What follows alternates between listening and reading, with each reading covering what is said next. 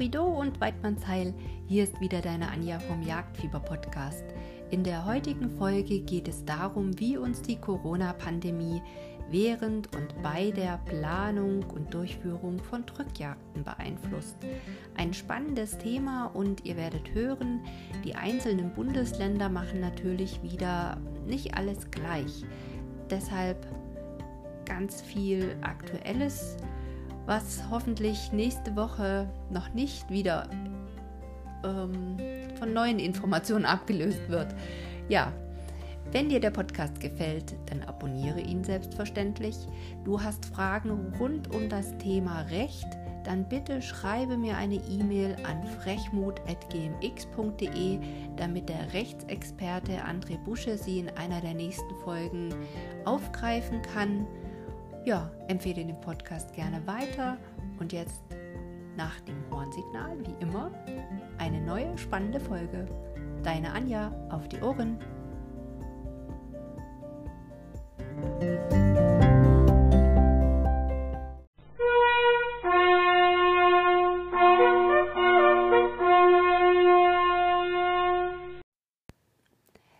Da bin ich wieder und starte mit euch jetzt in das doch etwas unübersichtliche Thema der Länderregelungen zum Schutz vor dem Coronavirus. Es gibt wirklich einige Unterschiede und ich hoffe, dass die Informationen, die ich dazu gefunden habe, auch jetzt noch aktuell sind, weil teilweise reagieren die Behörden ja im Tagesrhythmus auf Veränderungen. Ich starte sehr gerne mit dem Bundesland Sachsen, weil da wohne ich nun mal seht es mir bitte nach. Jedes andere Bundesland hat genauso seine Berechtigung. Ja, die Frage, unter welchen Corona-Auflagen finden bei uns Gesellschaftsjagden statt.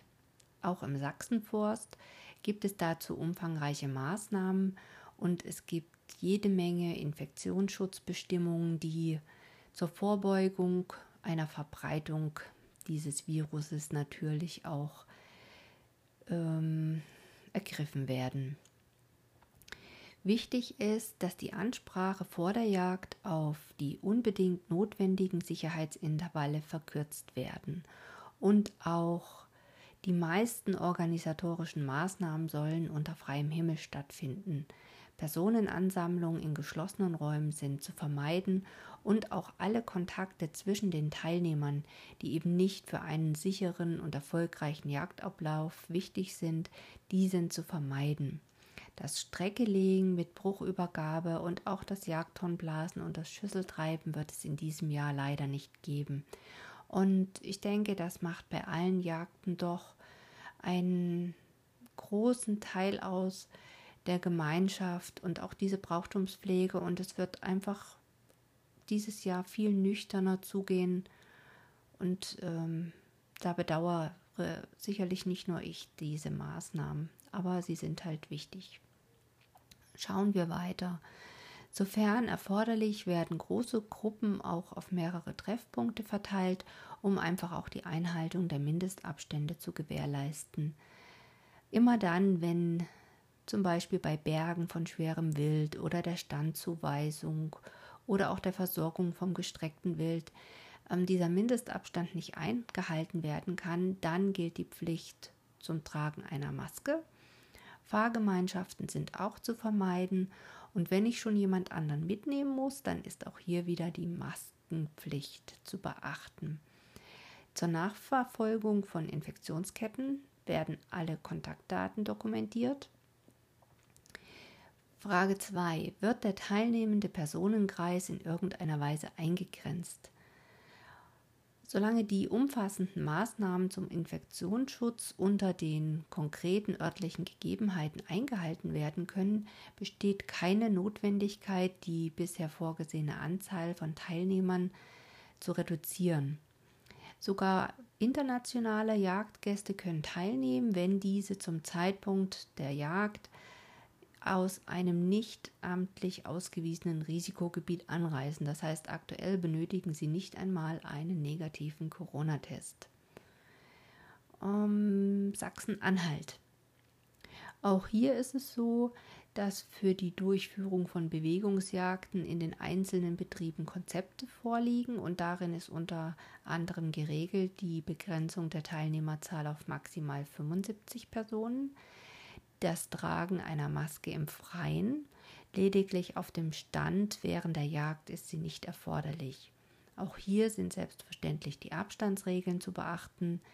Die Jagdscheinkontrolle und die Information zum Jagdtag gibt es im Vorfeld bzw. sollten im Vorfeld schriftlich bearbeitet werden. Ansonsten kann der Jagdgast nicht teilnehmen. Auch hier kein Strecke legen, kein Catering und die Bewegungsjagden sind spätestens um 15 Uhr zu beenden. Im Bundesland Thüringen ist es auch beabsichtigt, alle geplanten Gesellschaftsjagden der laufenden Saison durchzuführen und im Hygienekonzept von Thüringen sind unter anderem folgende Maßnahmen enthalten. Die Maske soll freiwillig bei der Begrüßung und beim Jagdabschluss getragen werden. Sofern das in geschlossenen Räumen stattfindet, ist der Mund-Nasenschutz verbindlich zu tragen. Als Mund-Nasenschutz gilt entweder eine Maske oder auch ein Schal oder ein Tuch.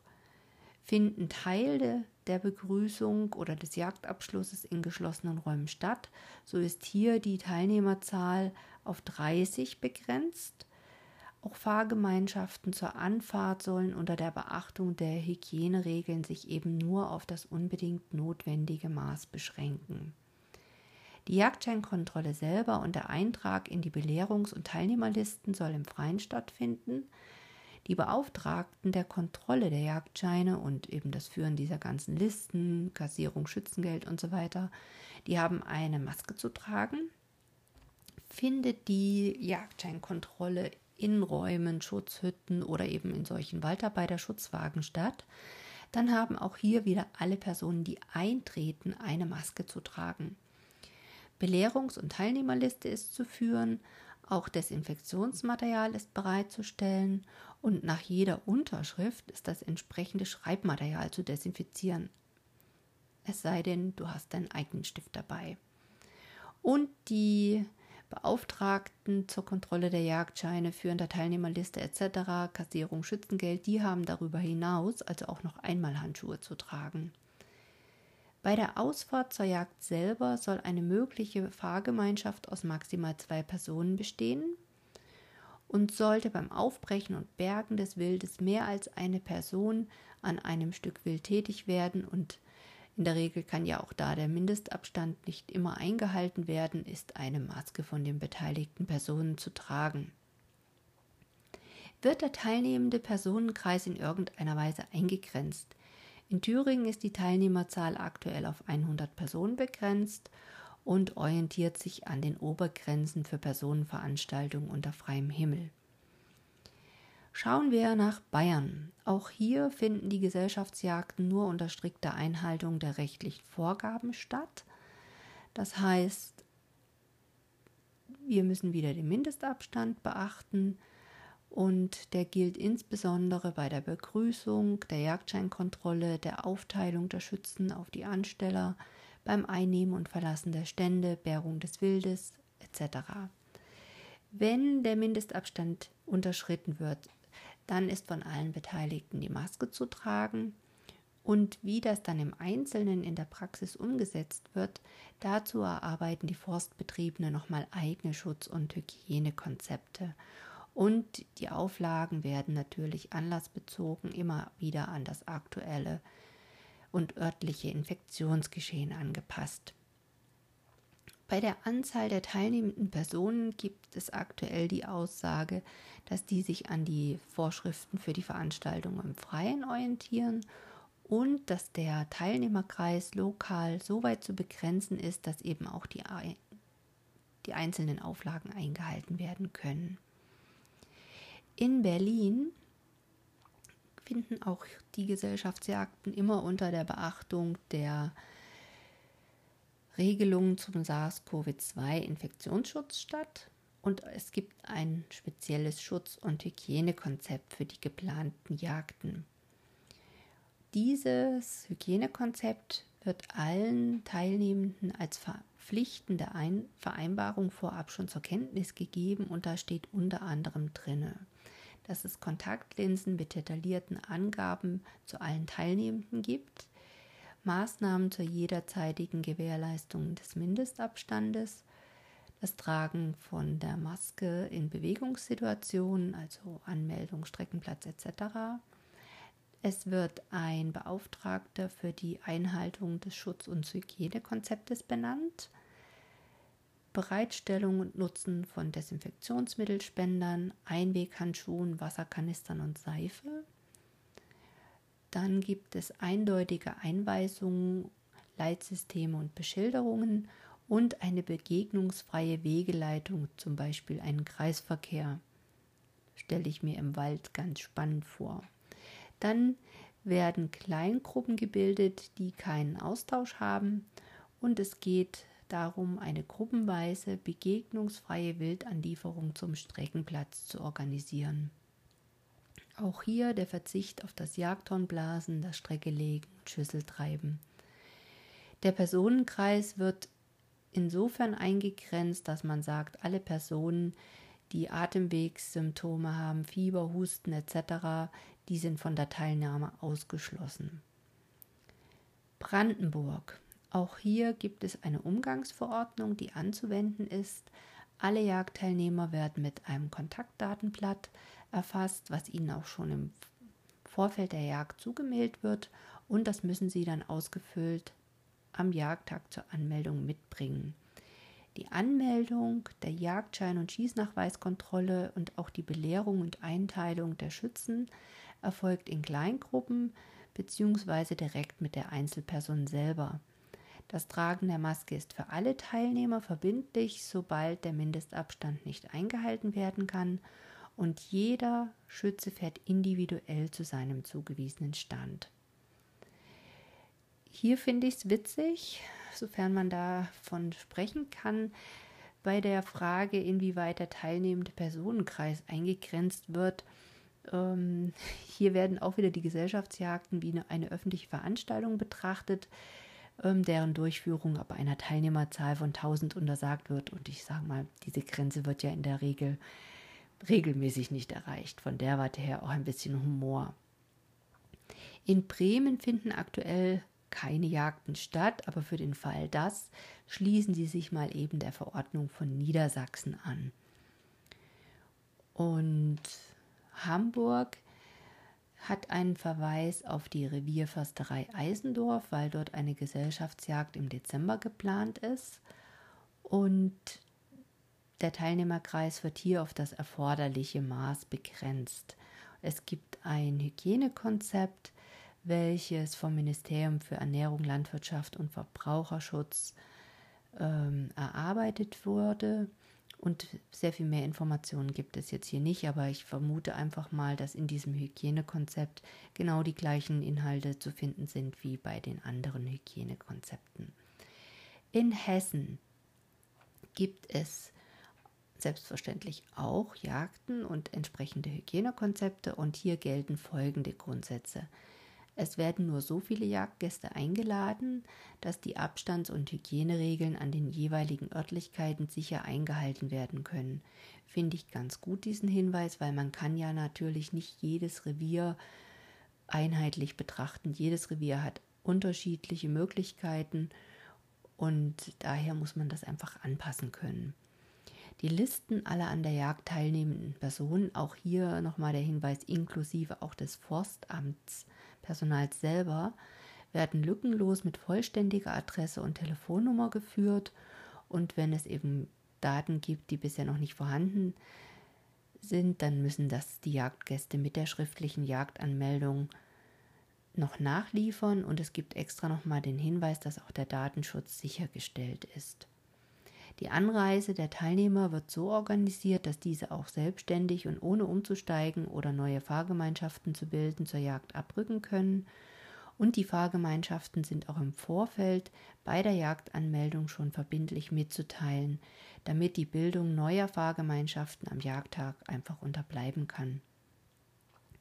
An den Treffpunkten selber gibt es auch nochmal Aushänge mit den aktuellen Abstands- und Hygieneregeln und sämtliche Teilnehmer tragen an den Treff- und Sammelpunkten und auch beim Einweisen in die Stände eine Mund-Nasen-Bedeckung.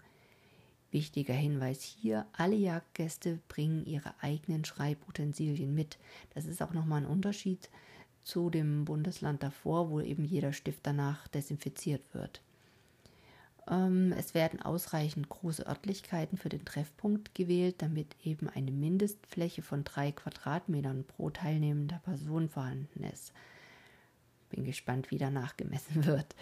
Ähm, das Organisationspersonal, also sprich Anmeldung, Streckenbuchführung etc., ist durch geeignete Maßnahmen wie Trennscheiben und Mundschutz geschützt. Und auch wer eben einen dieser Organisationspunkte aufsucht, ist verpflichtet, die Maske zu tragen. Die Teilnehmer werden durch ein Leitsystem von der Anmeldung zur Streckenbuchführung und sowas geleitet, damit eben diese Abstandsmarkierungen wieder eingehalten werden. Und auch hier gibt es leider kein Catering. Wird die teilnehmende Personenanzahl in irgendeiner Weise eingegrenzt, hier gibt es die Aussage, es nehmen nur Personen an der Jagd teil, die sich in den letzten 14 Tagen nicht in einem Risikogebiet aufgehalten haben und die nicht in einem Gebiet waren, in dem in den letzten sieben Tagen mehr als 50 Neuinfektionen je 100.000 Einwohner auftraten und die natürlich auch keine Symptome haben.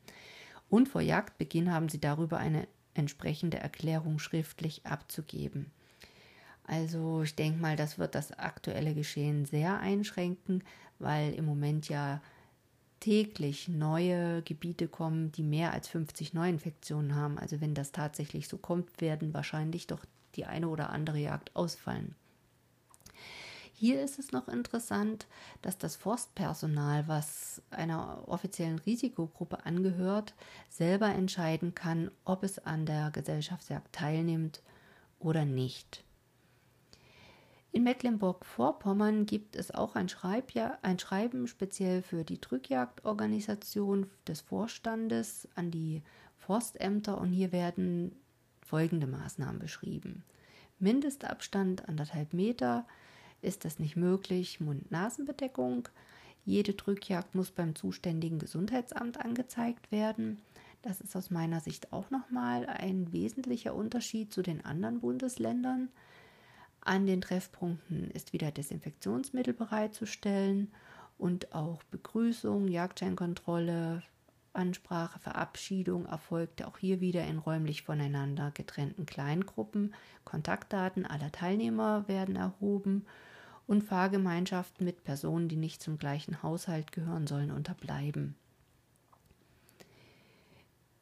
In Niedersachsen gibt es natürlich auch wieder eine aktuelle Verordnung zum Infektionsschutz. Hier sagt man auch wieder einhalten Mindestabstand, tragen eventuell eine Mund-Nasen-Bedeckung, wenn der Mindestabstand nicht eingehalten werden kann. Das Vermeiden von direkten persönlichen Kontakten und auch das Beachten der persönlichen Hygiene zählen zu den wesentlichen einzuhaltenden und vorbeugenden Maßnahmen inwieweit die persönliche Hygiene kontrolliert wird, ähm, steht jetzt, denke ich, auf einem anderen Blatt. Ja, es geht darum, dass unvermeidbare Personenansammlungen im Freien auf die kürzestmögliche Zeit begrenzt werden, ähm, damit eben auch der Einsatz der Maske möglichst begrenzt ist. Und hier sagt man, die persönliche Gesundheit und Sicherheit eines jeden Jagdteilnehmers, der genießt den Vorrang bei allen Jagden. Jedoch wird von den Jagdgästen erwartet, dass sie eben die jagdliche Einladung auch nur annehmen, wenn sie kein Ansteckungsrisiko darstellen. Wo das erforderlich und auch möglich ist, dann treffen die Mitjagenden sich an unterschiedlichen Orten, um dann in kleineren Gruppengrößen eben die Jagd anzutreten. In Nordrhein-Westfalen ergibt sich auch wieder alles an Auflagen aus der aktuellen Corona-Schutzverordnung. Es ist immer dann, wenn der Mindestabstand nicht eingehalten werden kann oder wenn man eben auch keine ausreichende Verständigung mehr hat, dann werden örtlich dezentrale Treffpunkte geschaffen und auch zeitliche Entzerrungen. Dazu ist es natürlich wichtig, dass die Gruppeneinteilung früher erfolgt und auch die allgemeinen Einweisungen, Erklärungen und Prüfungen werden, sofern das möglich ist, schon vor dem Jagdtag schriftlich mit der Einladung erfolgen. Es wird höchsten Wert auf die Besetzung der Fahrzeuge gelegt. Die Autos dürfen dann entweder einzeln oder mit mehreren Personen aus dem gleichen familiären Umfeld besetzt werden. Das Wild soll nur innerhalb der Anstellergruppen geborgen werden oder eben durch spezielle Bergetrupps. Aufbrechen und weitere Arbeiten am erlegten Stück sollen möglichst nur im Freien stattfinden. In den Wildkammern sind je nach der Größe nur sehr wenige Personen mit einer Maske und Handschuhen zugelassen.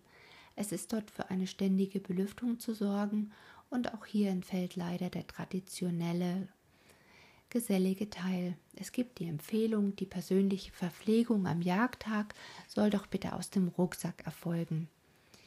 Der teilnehmende Personenkreis wird eingegrenzt insofern, dass man sagt, alle Personen, die Krankheitssymptome haben oder die Kontakt zu Erkrankten hatten oder sich in Quarantäne befunden haben, die sich in den letzten 14 Tagen in einem Risikogebiet aufgehalten haben, all die können nicht teilnehmen, es sei denn, sie haben einen negativen Corona-Test. In Rheinland-Pfalz gibt es die ähnlichen Verordnungen und es gibt noch ergänzende Regelungen, die dann in ihrer jeweils gültigen Fassung zu beachten sind. Unabhängig von der weiteren Entwicklung sollen die Jagdteilnehmer immer dann, wenn sie Kontakt mit anderen Personen haben, eine Maske tragen und einmal Handschuhe. Das Abstandsangebot ist einzuhalten. Hier ist es wichtig, dass bei der Planung und auch der Durchführung der Jagd Möglichkeiten für die Handdesinfektion mit eingeplant werden und es Strategien zur Kontaktvermeidung bzw. zur Einhaltung der Abstandsregelung ähm, gibt und auch die Kontaktpersonennachverfolgung ist natürlich hier wichtig. Die einzelnen oder in eben der Fahrgemeinschaft anreisenden Jagdteilnehmer sollen so lange wie möglich in ihrem Pkw bleiben. Das ist natürlich auch nochmal ein großer Unterschied, sonst hast du dich dann in Grüppchen zusammengestellt ne, und noch ein bisschen dich ausgetauscht. Das gibt es sozusagen alles nicht mehr. Die Jagdgäste werden dann je nachdem entweder an zentralen Treffpunkten oder an dezentral gelegenen Anlaufstellen ihren entsprechenden Gruppen zugeordnet und das hängt je nach Gebiet eben ab, wie die örtlichen Gegebenheiten sind. Hier ist es ganz anders nochmal als bei allen anderen Bundesländern. Hier soll am Treffpunkt selber die Einweisung und die Führung und so weiter im Pkw erfolgen. Das heißt, ihr bleibt im Fahrzeug sitzen, lasst das Seitenfenster runter und die beauftragte Person kontrolliert die Jagdscheine, führt die Sicherheitsbelehrung durch und sagt auch, wie ist die tagesaktuelle Freigabe. Also das erfolgt sozusagen alles im Pkw. Wenn Wild erlegt sein sollte, so ist der Wortlaut, dann sollen die Erleger die leichten Stücke selbstständig bergen und die Bergung von schwereren Stücken wird durch die Ansteller organisiert. Das Wild wird zentral durch den Jagdbetrieb aufgebrochen, also ihr braucht sozusagen das nicht zu tun. Und im Falle einer Nachsuche gilt, dass auch hier der Schütze sich sozusagen für die Einweisung des Schweißhundeführers bereithalten soll. Im Anschluss ist die Jagd dann einfach nur beendet und die Teilnehmer treten die Rückreise an. Die teilnehmende Personenzahl soll sich auf 100 Personen beschränken, kann aber auch hier kurzfristig je nach Corona-Geschehen reduziert werden. Im Saarland sind auch Jagden geplant und man hat auch hier ein entsprechendes Hygienekonzept, was sich an die gesetzlichen Anforderungen des Bundes anlehnt. Man legt nochmal gezielt Wert auf das Tragen des Mund-Nasenschutzes, dass keine nicht häuslichen Fahrgemeinschaften gebildet werden und dass es kein Schüsseltreiben geben wird. Der teilnehmende Personenkreis wird auf maximal 900 Personen beschränkt. Ja, das wird sicherlich nicht eintreten, dieser Fall. In diesem Sinne haben wir jetzt einen Überblick über die meisten Bundesländer bekommen, glaube ich. In der Regel würde ich sagen, sind 90 Prozent der Hygienekonzepte übereinstimmt. Und dann macht jeder Landkreis und jedes Revier wahrscheinlich noch so ein bisschen sein eigenes Süppchen und guckt, wie ist bei uns gerade die Lage.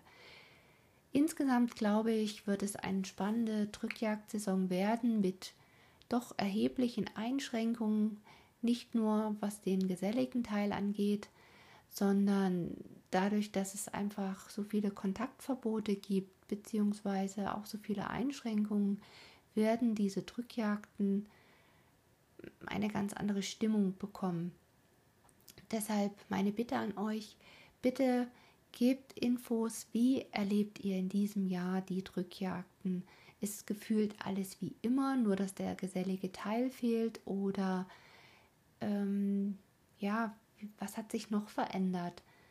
Erlebt ihr trotzdem Freude an der Jagd oder beeinträchtigt euch das ganze Geschehen drumherum in irgendeiner Weise doch viel tiefer, als man das jetzt vielleicht aktuell erahnen kann?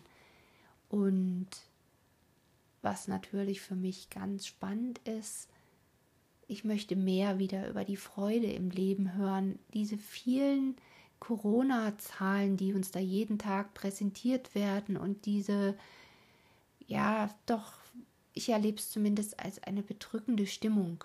Und ich möchte gerne mal wieder positive Nachrichten verbreiten. Das heißt, lasst mich teilhaben an der Freude, die ihr an der Jagd habt, berichtet davon, wie es ist, auch wenn es vielleicht nicht bei einer Drückjagd ist, sondern gebt den Menschen schöne Informationen und ja, lasst die Welt wieder ein bisschen bunter werden. In diesem Sinne, viel Spaß bei der Jagd, Weidmannsheil, eine ordentliche Strecke und vielleicht hat der eine oder andere oder die eine oder andere, ich hab's nicht so mit dieser Gendersprache, ähm, sein ganz persönliches Stück.